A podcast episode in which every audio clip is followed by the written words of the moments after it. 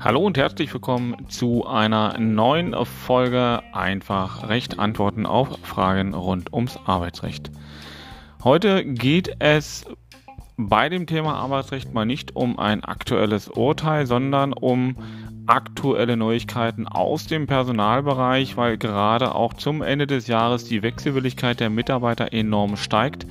Und deswegen will ich heute mal auf die Top-Themen im November 2022 schauen, was im Arbeitsrecht wichtig ist, was man tun kann, um die Mitarbeiterbindung zu stärken, ähm, wie es steht mit der ja, Vier-Tage-Woche und ähm, ob die Arbeitszeiterfassung wirklich ein so großes Problem ist.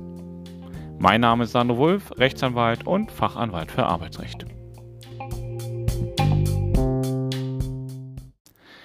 Lass uns gleich mal in das Thema 1 reingehen, wenn wir in die Neuigkeiten November 22 oder Top-Themen, die so ein bisschen in der Arbeitswelt im HR-Bereich draußen die Mitarbeiter beschäftigt. Und das ist immer noch auch die Frage Mitarbeiterbindung und Mitarbeitergewinnung. Und gerade im Personalbereich äh, ist es so, dass man so schön sagt, dass diese Employer Experience äh, gestärkt werden müssen, dass die Personalabteilungen ähm, gerade in der jetzigen Zeit, wo das Geld knapper wird, damit zu tun haben, dass ihnen das Budget gestrichen wird. Und genau hier ist aber ein Fehler, denn das ist keine gute Idee, im HR-Bereich die Budgets zu kürzen. Vielmehr muss man hier gerade schauen, wenn man bei der doch sehr starken Arbeitsauslastung der Mitarbeiter und bei der Frage, wie kann ich neue Talente fürs Unternehmen gewinnen, dass ich hier also nochmal erheblich hinschaue und sage, vielleicht ist es besser, an der Stelle gerade Geld zu investieren.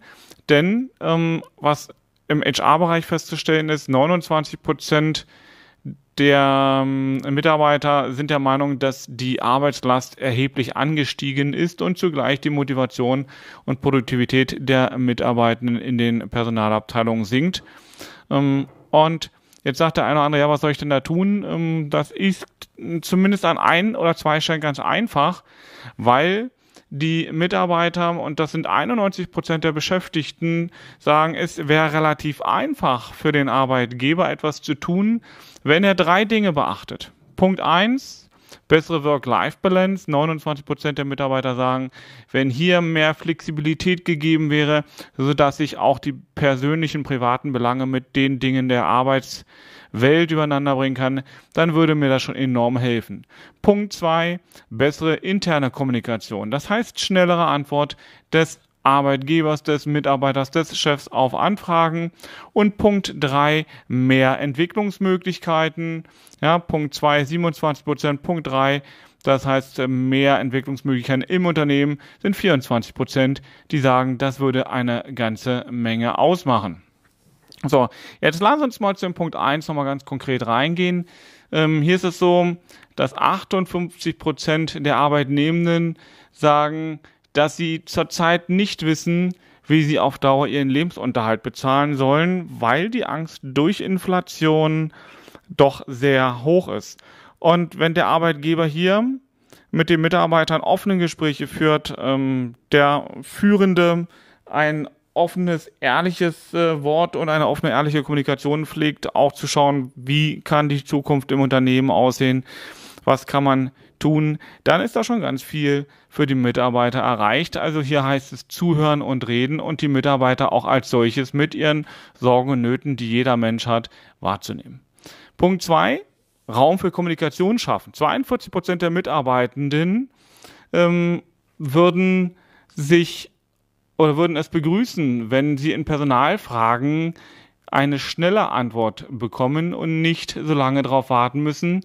Denn gerade das lange Abwarten und die lange Beantwortungszeit äh, bringt Frustration ähm, und schafft weniger Nähe und mehr Abstand zum Unternehmen. Also auch hier, deswegen brauchen HR-Abteilungen mehr Budget auch für die Mitarbeiter, die dort arbeiten müssen, im Zweifel auch für weitere Mitarbeiter, um eine schnelle Kommunikation mit den Mitarbeitenden sicherzustellen. Punkt drei: ähm, bei der schnellen Reaktionszeit ist es so, dass gerade die, äh, diese 59 Prozent der Mitarbeiter gefrustet sind, wenn sie eben auf die Fragen, die sie haben, lange Antwortzeiten haben.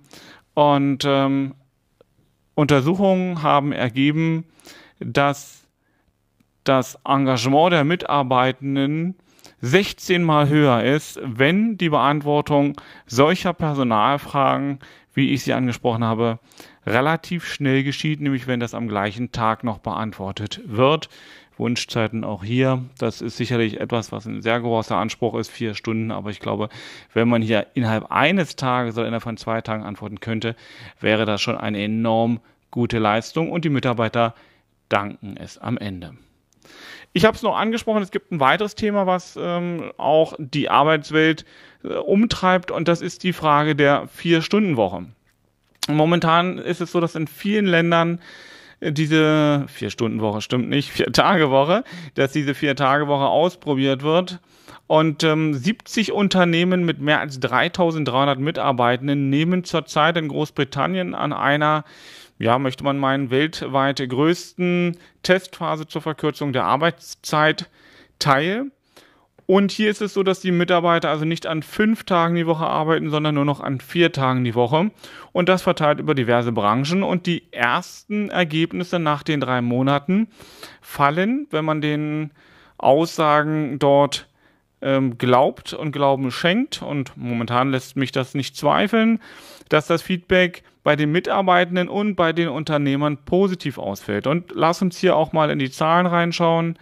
88 Prozent der befragten Unternehmen geben der Vier-Tage-Woche die Schulnote gut. Das ist schon erstaunlich ähm, und äh, spannend zugleich, denn damit verbunden ist die Aussage, dass sich für 34 Prozent der Mitarbeitenden die Produktivität leicht verbessert hat und für 15 Prozent sogar erheblich. Das heißt, wenn wir hier also schnell zusammenrechnen, sind das 49 Prozent, fast die Hälfte, die sagen, ähm, dass die Produktivität besser geworden ist. Und in äh, und bei, bei 46 Prozent der Mitarbeiter, die sagen, die Produktivität ist gleich geblieben.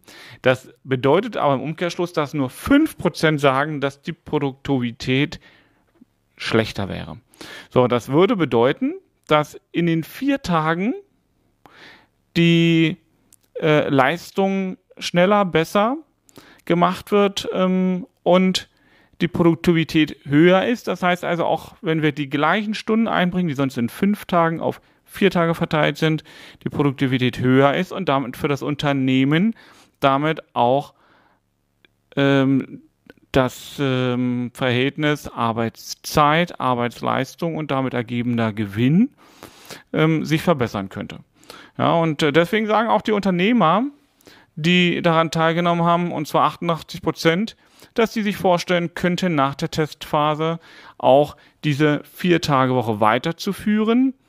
Ähm, und, und das ist jetzt zum HR-Thema, glaube ich, auch ganz wichtig, dass eben 63 Prozent der Teilnehmenden gesagt haben, ja, damit viel Zeit leichter, auch neue Talente für das Unternehmen, neue Mitarbeiter zu gewinnen und erst recht die Mitarbeiter zu halten. Nun zu dem letzten Thema für die heute Folge ist ähm, nochmal das Thema Arbeitszeiterfassung. Da habe ich schon diverse Beiträge geguckt, einfach in meine Mediathek. Da könnt ihr zum Thema Arbeitszeiterfassung und aktuelles Urteil des Bundesarbeitsgerichts, was muss gemacht werden, äh, wie ist das zu werten, äh, wie sind Arbeitgeber verpflichtet, könnt ihr euch da alles im Detail anhören. Ich will heute mal in Verbindung mit diesem Urteil und sich daraus ergebenden Änderungen in den Unternehmen auf ein paar Zahlen hinweisen. Und zwar ist es so, dass die Mitarbeitenden entgegen der in der Presse so dargestellten Vermutung oder auch in dem Mainstream dargestellten Skizzierungen, dass die Mitarbeiter damit gar nicht so ein großes Problem haben. Vielmehr ist es so, dass die Mitarbeiter dem grundsätzlich positiv gegenüber aufgestellt sind. Denn hier sagen die Zahlen, 15 Prozent der Mitarbeitenden befürchten negative Auswirkungen für bisher gehandhabte flexible Arbeitszeitmodelle. Aber 50 Prozent sehen in der Arbeitszeiterfassung vor allem die Chance, endlich ihre geleistete Mehrarbeit besser dokumentieren zu können. Und 37 Prozent erwarten dadurch auch eine bessere Chance, für diese Überstunden entlohnt zu werden, die vielleicht sonst durch den Arbeitgeber gar nicht wahrgenommen wurden. Und das ist etwas, was auch den Bedarf der Mitarbeiter an ähm, Anerkenntnis, an Wahrnehmung, an Wertschätzung ähm, nochmal deutlich macht. Etwas, was mit dieser Zeiterfassung nämlich positiv ist. Denn 70 Prozent gaben an, dass eine Arbeitszeiterfassung für sie wichtig ist. Denn nun ist es möglich wahrzunehmen, wie viel mehr Überstunden gemacht werden. Entweder werden die vergütet oder sie können verringert werden und gerade die Generation Z erhofft sich damit mehr freie Zeit und die Verringerung der Überstunden. Denke, ein ganz klares Ergebnis, ähm, was für die bewusste, nicht nur tatsächlich vom Gesetz geforderte, auch in den Unternehmen auch klare Entscheidung der Zeiterfassung stimmt. Und hier gibt es ja so ganz smarte Modelle, wie also auch die Arbeitszeit erfasst werden kann ohne erheblichen bürokratischen Aufwand. Ähm, ich denke, äh, wer da Fragen hat, kann da gerne nachfragen, aber da gibt es viele Möglichkeiten und es gibt HR-Software, die das super abbilden kann und äh, smart und einfach. Und ähm, das machen viele Unternehmen auch. Ja, also 27 Prozent der Unternehmen erfassen die Arbeitszeit digital. 20 Prozent macht das analog in geführten Listen. Ähm, ja, und 17 Prozent ungefähr machen das per Chipkarte. Was aus meiner Sicht, und damit will ich auch den heutigen Beitrag schließen, die Arbeitgeber sich angucken müssen, rund ein Drittel, also circa 33 Prozent der befragten Unternehmen, erfasst bis heute überhaupt keine Arbeitszeiten. Und hier liegt nicht nur aus der rein rechtlichen, jetzt kommen wir auch als Arbeitsrechtler wieder auf die rechtliche Regelung zu sprechen, aus der rein rechtlichen Sicht ein großes Problem, weil damit auch entsprechende Verstöße, Bußgelder gegeben sind, aber auch Umkehr der Darlehensüberweislasten, also eine ganze Menge an rechtlichen Problemen. Wie gesagt, hört da meinen Podcast in die Folgen schon rein. Was mir aber wichtig an der Stelle ist, darauf hinzuweisen, dass ihr dadurch Mitarbeiter verliert ähm, denn es ist nicht so, dass die Mitarbeiter das als Kontrolle sehen, sondern als Chance. In jeder Krise liegt auch eine Chance, nur man muss hinschauen, muss aus dem heraus Erkenntnisse gewinnen und dann Handlungsoptionen erarbeiten und diese dann gemeinsam umsetzen. Und dann wird wie hier bei, der, bei dem Thema Arbeitszeiterfassung sogar was Positives. Damit kannst du eher Mitarbeiter gewinnen, anstatt du Mitarbeiter verlierst.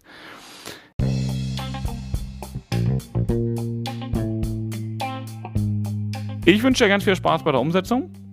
Ich hoffe, dass dir diese Tipps so ein, so ein Stück weit einen Anstoß geben, auch in deinem Unternehmen mal hinzugucken, egal ob du Unternehmer bist, ob du HR-Abteilung äh, oder Mitarbeiter der HR-Abteilung bist oder ob du ein Mitarbeiter bist, der gerade in solchen personellen Fragen, ob nun im Betriebsrat oder als solch Interessierter ähm, daran beteiligt bist und auch dort Verbesserungen im Unternehmen oder für dich selber erzielen möchtest.